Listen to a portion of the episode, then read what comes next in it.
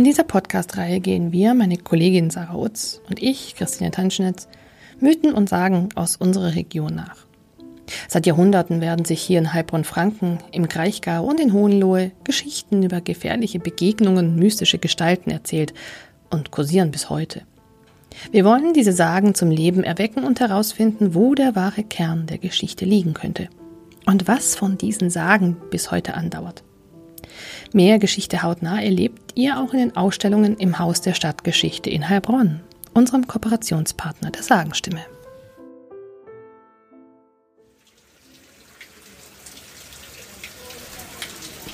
Heute bin ich in Heilbronn, die sechstgrößte Stadt in Baden-Württemberg, direkt am Neckar gelegen. Aber das, was hier so plätschert, ist nicht der Neckar. Ich stehe hier vor dem Wahrzeichen der Stadt, der Kianskirche. Und hier steht auch der Siebenröhrenbrunnen. Wie es der Name schon vermuten lässt, plätschert hier aus sieben Röhren das Wasser in ein steinernes Becken.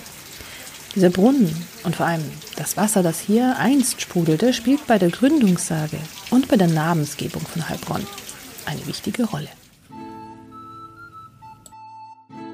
Karl der Große hatte einst in der Gegend eine Jagd veranstaltet. Dennoch waren die Hügel rings um den Neckar mit dichtem Wald bedeckt, in dem Ur und Elch, Hirsch und Eber hauste. Über Tal und Höhen ging die wilde Jagd des Frankenkaisers und seiner Begleiter. Da gelangte der lärmende Tross aus dem finsteren Dickicht der Wälder ins Tal hinab zu einer sonnigen Lichtung, wo im Schatten einer uralten Eiche ein klarer Quell zutage sprang. Überrascht von der Lieblichkeit des Ortes stieg der Kaiser vom Rosse, sank ermüdet vom heißen Ritt ins grüne Gras und trank in vollen Zügen das herrliche Nass. Am Quell aber stand ein Altar, auf dem die heidnischen Alemannen ihren Göttern zu opfern pflegten. Das verdross den christlichen Kaiser und er beschloss auch hier der Macht des Heidentums zu steuern. Fromme irländische Mönche und Glaubensboten erschienen bald unter dem Schutze des mächtigen Kaisers im lieblichen Gelände um den Neckar, verkündigten den rauen Söhnen Alemanniens die frohe Botschaft des Heils in Christo, zerstörten am geweihten Quell den Altar der Heidengötter und pflanzten an seiner Stelle das Kreuz auf. Von nah und fern strömten die trutzigen Recken herbei und empfingen am heiligen Brunnen die Weihe der Taufe.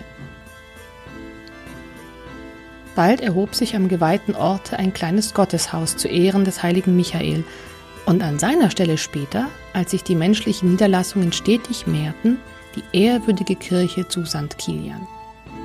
Der Heilsbrunnen aber, nachdem der rasch aufblühende Ort genannt wurde, sprudelte aus sieben Röhren im Schatten des hehren Münsters als Wahrzeichen der Stadt, bis er plötzlich im Jahr 1857 versiegte.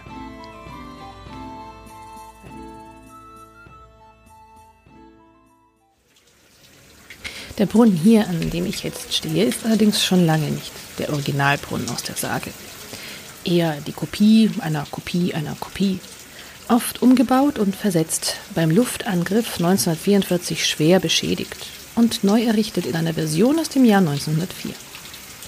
Die vielleicht bekannteste Variante, die auch zu einem Wahrzeichen der Stadt wurde, war der Siebenröhrenbrunnen, wie er 1541 vom Heilbronner Steinmetz Balthasar Wolf geschaffen wurde. Das war schon fast eine Kapelle. Fast 19 Meter lang und 6 Meter breit soll er gewesen sein und zu den sieben Röhren musste man zwei Meter hinabsteigen. Es gibt ein Bild, eine Lithografie der Gebrüder Wolf, die den Brunnen in den 1830er Jahren zeigt. Das vermittelt ungefähr so eine Ahnung, wie groß die Anlage einmal war.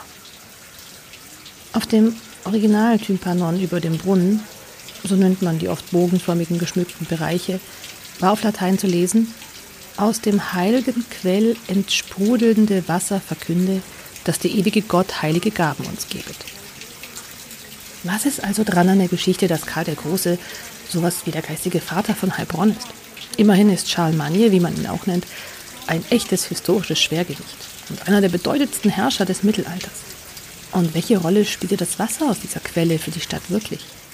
Wie muss ich einen absoluten Experten fragen, der glücklicherweise nur ein kleines Stück weiter von der Kienskirche und diesem Brunnen zu finden ist. Ich mache mich auf zu Professor Christat Schrenk, der Leiter des Stadtarchivs Heilbronn und Haus der Stadtgeschichte. Unter dem Titel Heilbronn historisch, Menschen, Plätze, Geschichten ist dort eine Ausstellung zu sehen, die perfekt zum Thema passt. Auch den Originaltympanon des Siebenröhrenbrunnes kann man dort sehen.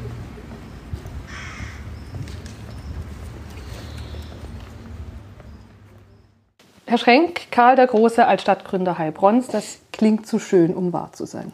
Ja, das klingt gut, in der Tat. Aber da ist einiges schief. Also erstens mal wissen wir von der Existenz von Heilbronn schon im Jahr 741, da hat Karl der Große noch nicht gelebt. Zweitens ist auch das Stichwort Stadtgründung so nicht zu halten. Stadtgründung setzt ja den Gedanke voraus, dass irgendein Herrscher zu irgendeinem Zeitpunkt sagt, ich will hier eine Stadt haben. Das heißt, man hat einen konkreten, ein konkretes Datum, äh, wo diese Stadt begonnen hat zu existieren. Das kann man für Heilbronn überhaupt nicht sagen. Erstens mal hat Heilbronn nicht als Stadt begonnen, sondern einfach als Siedlung. Und die genauen Anfänge dieser Siedlung liegen auch im Dunkeln. Also es gibt schon ganz früh irgendwelche ähm, Besiedlungsreste, die man dann archäologisch gefunden hat.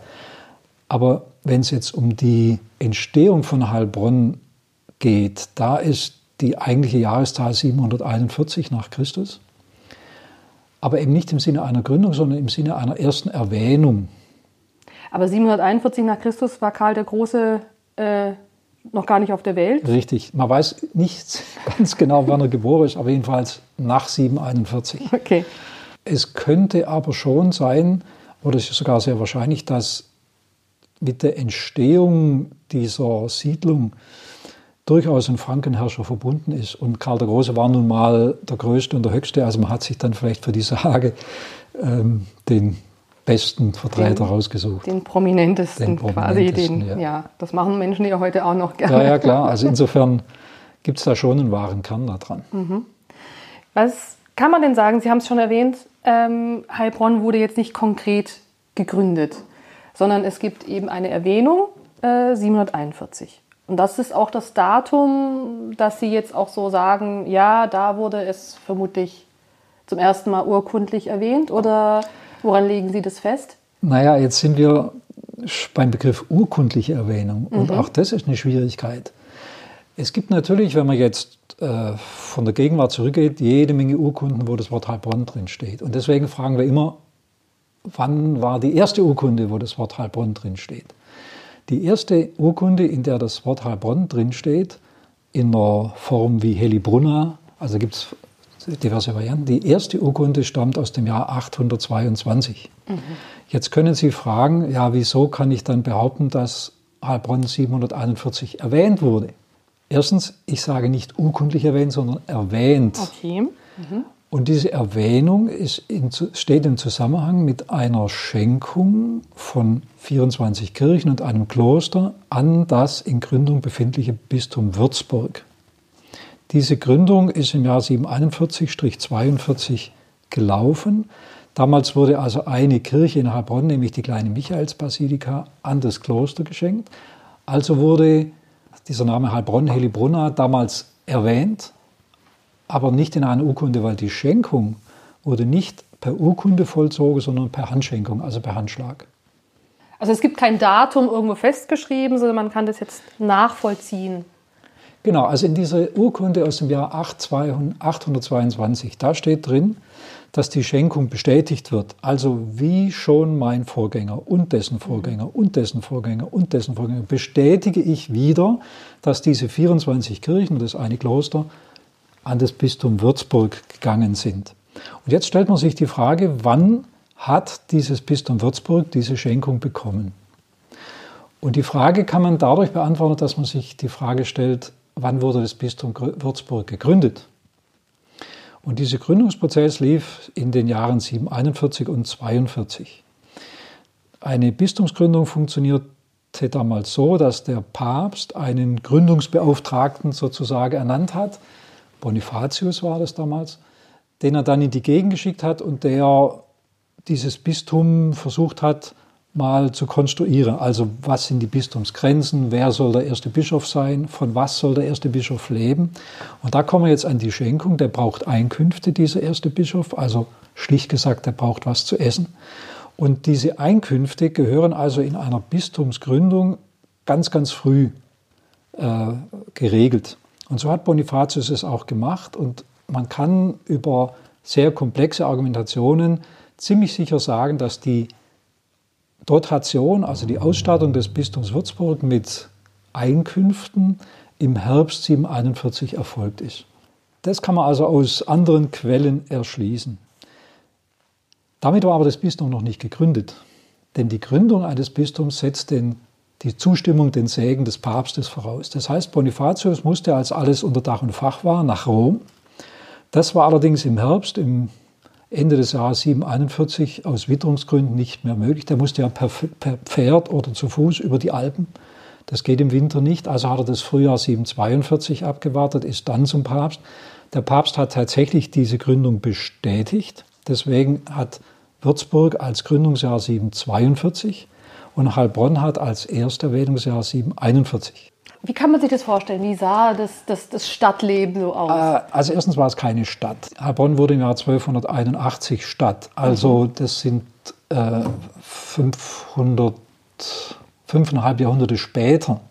Also eine sehr lange Zeit später. Also keine Stadt, auch keine Gründung, sondern es gab einzelne Gehöfte, einzelne Bauernhöfe und die haben sich an einer strategisch günstigen Stelle gebildet strategisch günstig deshalb, weil es hier in Heilbronn den, den Schnittpunkt zweier großer Handelsstraßen gab, von Ost nach West und von Nord nach Süd. Und weil es hier eine Neckarfurt gab, natürlich keine Brücke, aber eine Furt. Man konnte den Neckar genau hier durchqueren. Und es war natürlich ziemlich clever, sich genau hier anzusiedeln, weil man vielleicht bei dem Durchqueren helfen konnte und damit Einnahme erzielen konnte, weil man vielleicht ähm, den Leuten, die hier durch wollten, auch äh, irgendeine Übernachtungsmöglichkeit geboten hat. Also das lag schon nahe an diesem günstigen Platz, sich anzusiedeln. Mhm. Das waren einzelne Gehöfte. Es gibt auch die Forschungsdiskussion, ob es einen Königshof gab also eine Niederlassung des Königs. Das Königtum war ja damals ein Wanderkönigtum. Der hatte keine Residenz, so wie man sich das vorstellt, so mit, Wien, Königreich. mit Wien und Sisi und so okay. und Schloss, sondern es war ein Wanderkönigtum, die waren ah. immer woanders und brauchte deshalb Niederlassungen, mhm. wo sie sein konnten. Es gab ja auch keine Hotels.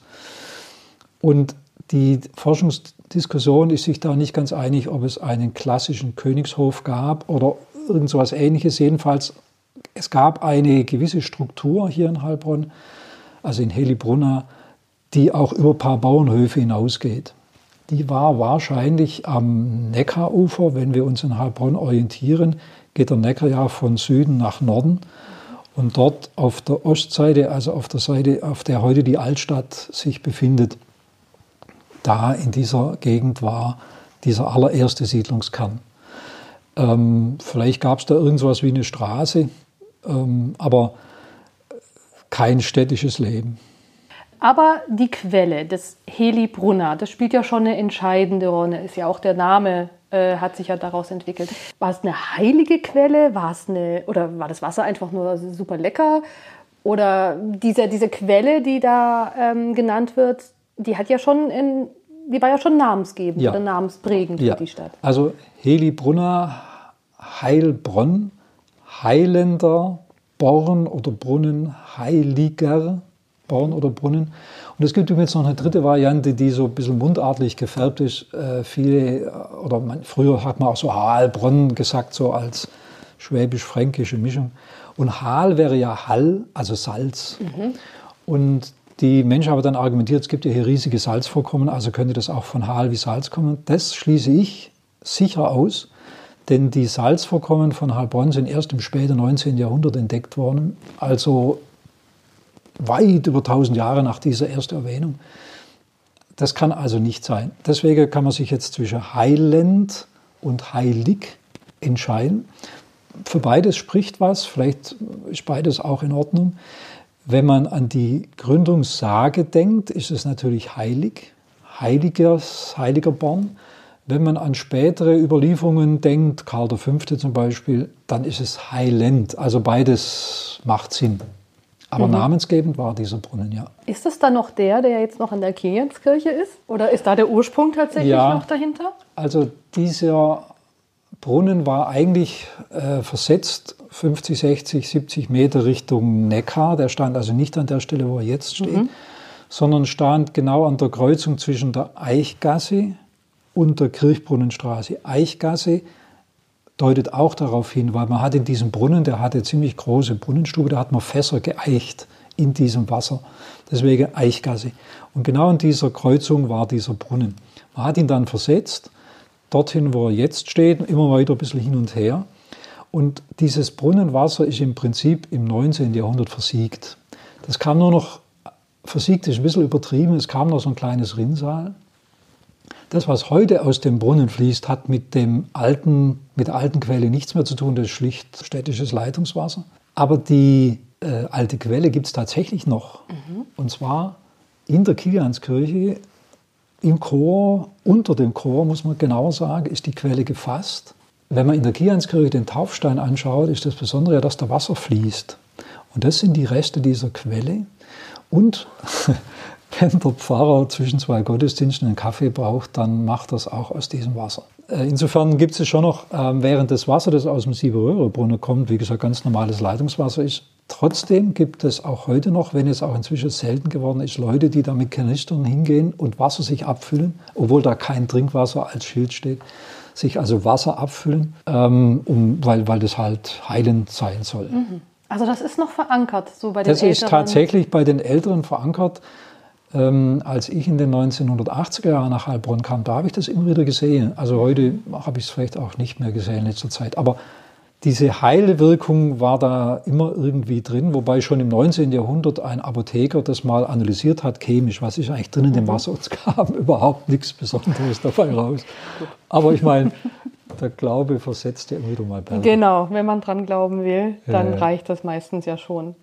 Ähm, was hat es denn mit den sieben Röhren auf sich? Ist das jetzt eine, sieben ist ja schon eine sehr magische Zahl, ja, ja. es ist eine sehr, sieben Schwestern, sieben ja, Brüder, ja, sieben Geißlein. Sieben Geißlein. Ähm, ja, wahrscheinlich ist es auch so entstanden. Man könnte, wenn es jetzt neun Arme wären oder drei, dann könnte man auch jeweils eine ganze Menge Begründungen genau. finden. Also ich glaube nicht, dass da historisch jetzt was dahinter steht. Diese sieben, diese sieben Röhren gab es schon sehr lange. Es gibt sehr alte Abbildungen, wo mhm. die drauf sind. Ja. Aber ich glaube nicht, dass es da wirklich eine handfeste historische Begründung gibt. Ähm, worüber ich auch noch gestolpert bin bei dieser Sage, sind die frommen ja. irländischen Mönche und Glaubensboten, die dann bald erschienen unter dem Schutze des mächtigen Kaisers. Ähm, so viel habe ich schon verstanden von Heilbronn. Hier gibt es einen Schutzpatron, der heißt der heilige Kilian und der soll ja auch ein schottischer, schottischer, schottisch-irischer Wanderprediger genau, ja. gewesen sein. Wie kommt der denn jetzt in diese Sage? Also Kian hat in der Tat mit Heilbronn über diese Missionstätigkeit was zu tun. Mhm. Aber ist natürlich in der Sage jetzt ziemlich eng einfach zusammengemischt. Das Kians Patrozinium der Kianskirche gibt es erst seit Ende des 13. Jahrhunderts. Das heißt, wir sind auch da wieder 550 Jahre von dieser Gründungssage weg. Das war eine Michaelsbasilika, ein Michaelspatrozinium. Und deswegen ist das in der Sage hübsch zusammen kombiniert, aber eben es, es gibt wahre Kerne, aber die gehören eigentlich so nicht zusammen. Aber was einen Sinn macht wiederum, ist tatsächlich dieses Thema Christianisierung.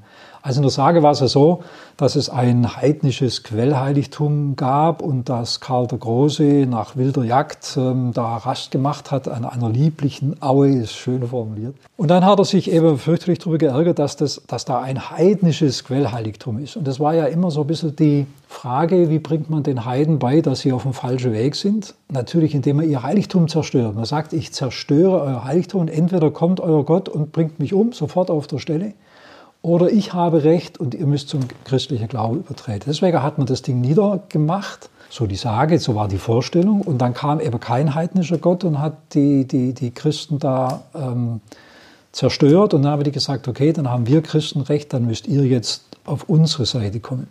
Faktum ist tatsächlich, dass Heilbronn schon ganz, ganz früh Spuren christlicher Aktivitäten aufweist. Also es war tatsächlich ein christliches Zentrum in der Region. Also insofern macht auch von daher, jetzt von dieser Spiegelung her, die Gründungssage wieder einen Sinn. Da ist also mhm.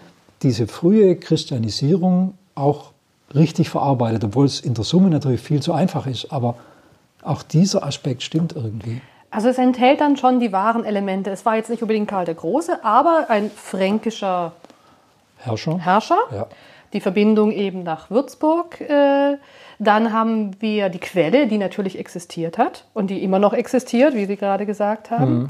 Die Christianisierung, die frühe, mhm. verbunden hier in der Sage äh, mit diesem Altar, den man abreißt und dann taucht auch noch, ähm, tauchen noch die frommen irländischen Mönche auf. Mhm. Und jetzt gibt es noch einen Teil der Sage, die äh, tapferen Recken. Die trutzigen Recken, die herbeikamen. Das hat jetzt aber nichts mit dem Deutschorden zu tun, oder? Das, der kam doch noch auch viel später. Ja, der kam viel später, der kam zu Beginn des 13. Jahrhunderts. Auch da ist die Zahl, die Jahreszahl ein bisschen schwierig, aber man äh, kann sich, glaube ich, auf 1225 einigen. Aber auch da ist es ein gewaltiger Unterschied von auch fast 500 Jahren. Mhm. Also äh, ziemlich weit hergeholt. Wir neigen heute dazu, wenn heute was 50 Jahre zurückliegt, sagt man, das ist ganz weit weg. Wenn heute aber, ähm, aber auch für die Leute im Jahre 1200 waren 50 Jahre persönlich sehr weit weg und 500 Jahre erst recht. Also wir reden hier fast, naja, um über ein Drittel oder fast die Hälfte der nachvollziehbaren Stadtgeschichte, wo es weder Michael, wo es gab, wo es auch keinen Deutschorden gab. Deswegen, also die Verknüpfung ist schon ziemlich gewagt. Mhm. Nee, gut, dann können wir das ausschließen. Ich habe nur gedacht, so, jetzt kommen schon die trutzigen Recken hier. Äh, nee, sondern das ist wohl eher der, der das ist die, dieses Bild, dass natürlich Karl mit seinen Rittern da unterwegs ist und dass die dann eben die Power haben, so Heiligtum auch zu zerstören. Mhm. Und dann wurde zu Ehren äh, ein kleines Gotteshaus ähm, des heiligen Michael ja. äh, erstellt. Ähm, die gab es ja wirklich, haben die. Michaels Basilika. Ja.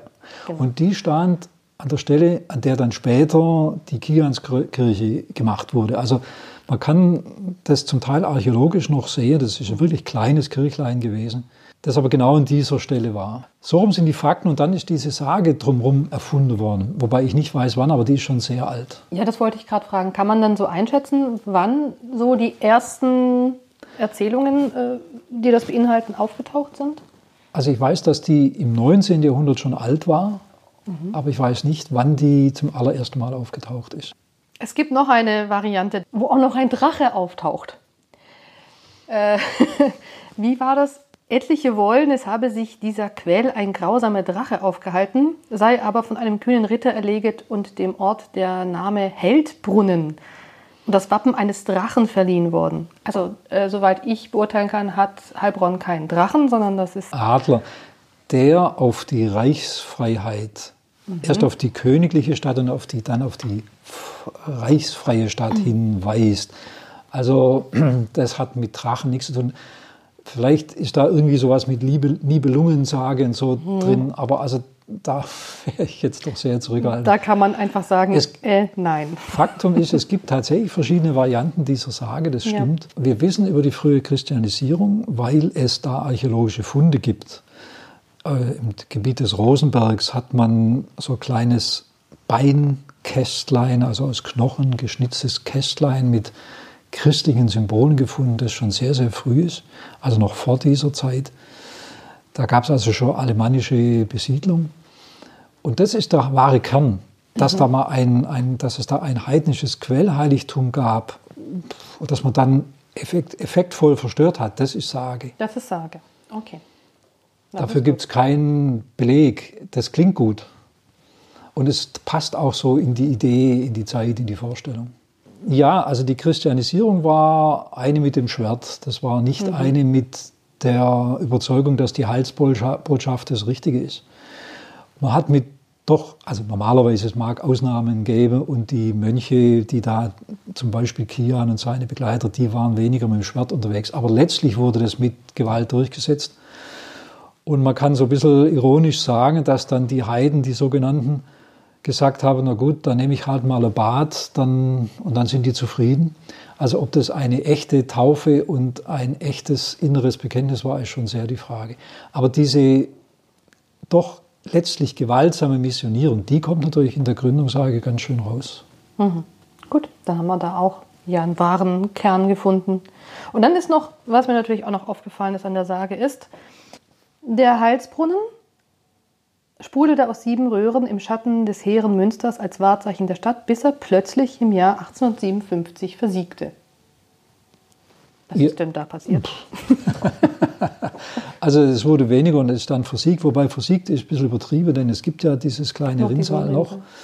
Aber es hat eben nicht mehr ausgereicht, mhm. um diese sieben Röhren da zu befüllen Was da geologisch passiert ist, weiß ich nicht. Ich kenne diese. Es wurde nicht zerstört von nee, nee, nee, nee. Es war einfach schon nee, es wurde natürlicher Prozess. weniger und dann war es irgendwann so, dass man das versiegt nennt. Fassen wir also zusammen. Es war mit Sicherheit nicht Karl der Große, der sich an der sagenhaften Quelle labte. Jedenfalls nicht 741, da war er noch nicht auf der Welt. Doch könnte ein anderer fränkischer Herrscher mit der Entstehung Heilbronns zu tun gehabt haben. Die strategisch günstige Stelle am Neckar war jedenfalls früh besiedelt und auch schon relativ früh christianisiert. Dieser Aspekt wird in der Sage angesprochen, wenn der erzürnte Kaiser den heidnischen Altar zerstört. Wobei es nicht unbedingt ein heidnisches Quellheiligtum gegeben haben muss. Es kann auch einfach die Missionisierung durch das Schwert gemeint sein. Die Quelle, die Heli Bruna und damit Heilbronn ihren Namen gab, gibt es ja heute noch, wenngleich nur noch als Rinnsal. Dass das Wasser aber jemals heilig oder heilend war, kann man getrost bezweifeln. Auch wenn es da eine nette Anekdote gibt, die Professor Schrenk noch kennt. Es gibt aber eine hübsche Sage, die ins 16. Äh, Jahrhundert gehört mit Kaiser Karl V diesem berühmten Kaiser, der gesagt hat, dass in seinem Reich die Sonne nie untergeht, weil der so riesige auch äh, in, in, in, Südamerika oder in Amerika Besitzungen hatte. Und der kam mal nach Heilbronn ähm, und war von der Gicht geplagt, wie das so schön heißt. Also der musste in der Sänfte reingetragen werden, der konnte nicht mehr reiten, was für einen Kaiser ja ganz schlecht ist. Denn die waren ja, wie gesagt, immer auf Wanderschaft. Und ähm, dann ist überliefert, dass er hier einerseits Strafgericht gehalten hat. Das hat mit dem Schmalkaldischen Krieg zu tun und den Glaubensauseinandersetzungen. Aber der Witz jetzt ist, der wurde auf der Sänfte rein, in der Sänfte sitzend reingetragen, war dann sechs Wochen oder so, einige Wochen in Heilbronn, hat jeden Tag brav, brav das heilende Wasser getrunken und dann hat es so wunderbar gewirkt, dass er am Schluss hoch zu Pferd, hoch zu Ross wieder rausreiten konnte. Deswegen ist auch Karl V. an dem heutigen Siebenröhrenbrunnen dargestellt. Das ist jetzt so praktisch die Geschichte, die man gern erzählt, wenn es um heilendes Wasser geht. Ähm, auch das ist natürlich irgendwie ein Stück weit eine Sage, denn ob der wirklich in der Sänfte reingetragen wurde, klar, da gibt es jede Menge Berichte, aber wann sind die entstanden? Das besagte Relief von Kaiser Karl V. sieht man direkt am Brunnen, gegenüber von Karl dem Großen. Bilder vom Brunnen kann man sich gerne auch auf unserem Instagram-Kanal oder auf stimme.de Sagenstimme ansehen. Oder am besten direkt vor Ort im Stadtarchiv Heilbronn. Dort gibt es in der Ausstellung Heilbronn historisch auch die Urkunde-Lesestation mit der erwähnten Urkunde von 822 oder auch der eigentlichen Stadtrechtsurkunde von 1281. Das war unsere Folge über die Gründungssage Heilbronns. Ich hoffe, es hat euch gefallen und ihr habt wieder etwas Neues über Heilbronn gelernt. Schreibt gerne an podcast.stimme.de, wenn ihr noch andere Sagen kennt, denen wir geschichtlich auf den Grund gehen sollen. Geschichte erleben könnt ihr auch im Haus der Stadtgeschichte in Heilbronn, unserem Kooperationspartner der Sagenstimme. Die Sagenstimme ist eine Produktion der Heilbronner Stimme GmbH. Idee, Text und Moderation Christine Tanschinitz. Produktion Christine Tanschinitz. Musik Roland Hoffmann, Musical Files und Frank Schröter. Vielen Dank an Professor Christa Schrenk für die historische Einordnung.